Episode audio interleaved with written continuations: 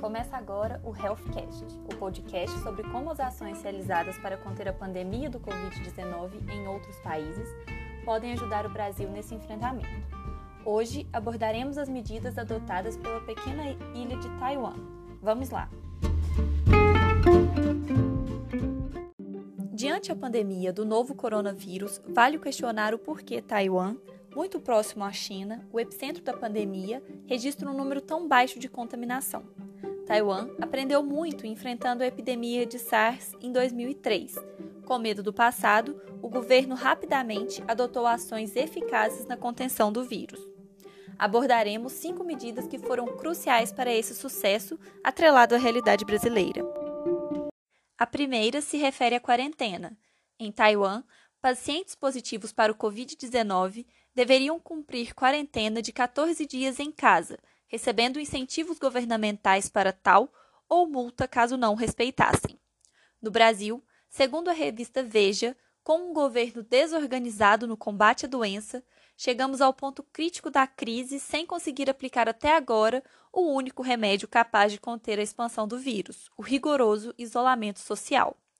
No Brasil, para os pacientes positivos, é orientado 12 dias de isolamento, mas não existe qualquer tipo de vigilância a respeito do cumprimento dessa orientação.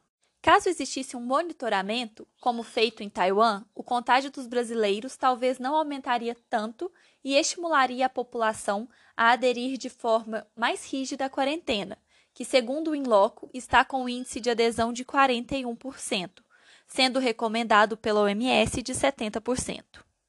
Em Taiwan, foi dado um incentivo monetário diário aos pacientes testados positivos a ficarem em casa.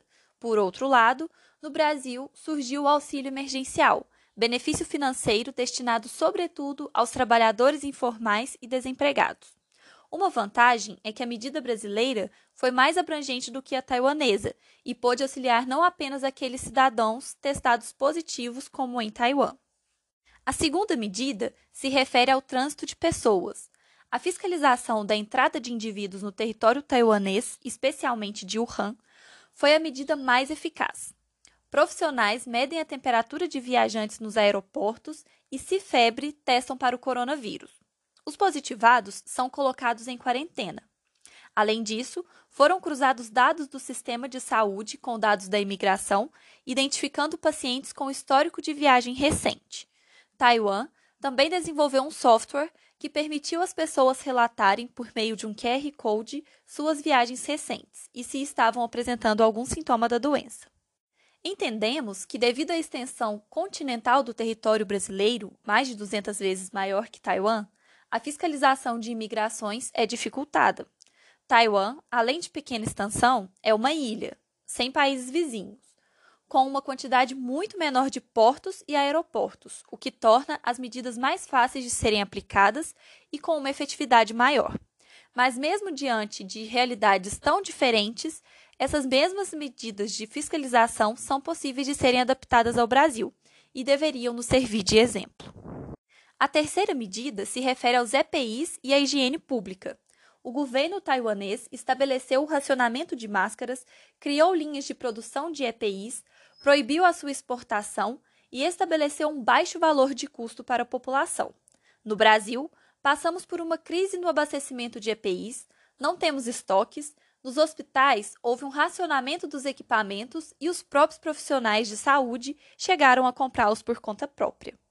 Retratando a higiene, a desinfecção de áreas públicas taiwanesas foi estabelecida. No Brasil, poucas medidas foram tomadas nesse âmbito, mas de toda forma não deixam de ser importantes e seriam ainda mais efetivas se fossem abrangentes a mais espaços públicos, como feito em Taiwan. A quarta medida se refere à testagem em massa. A pequena ilha se destacou com a implementação dessa medida de forma muito precoce.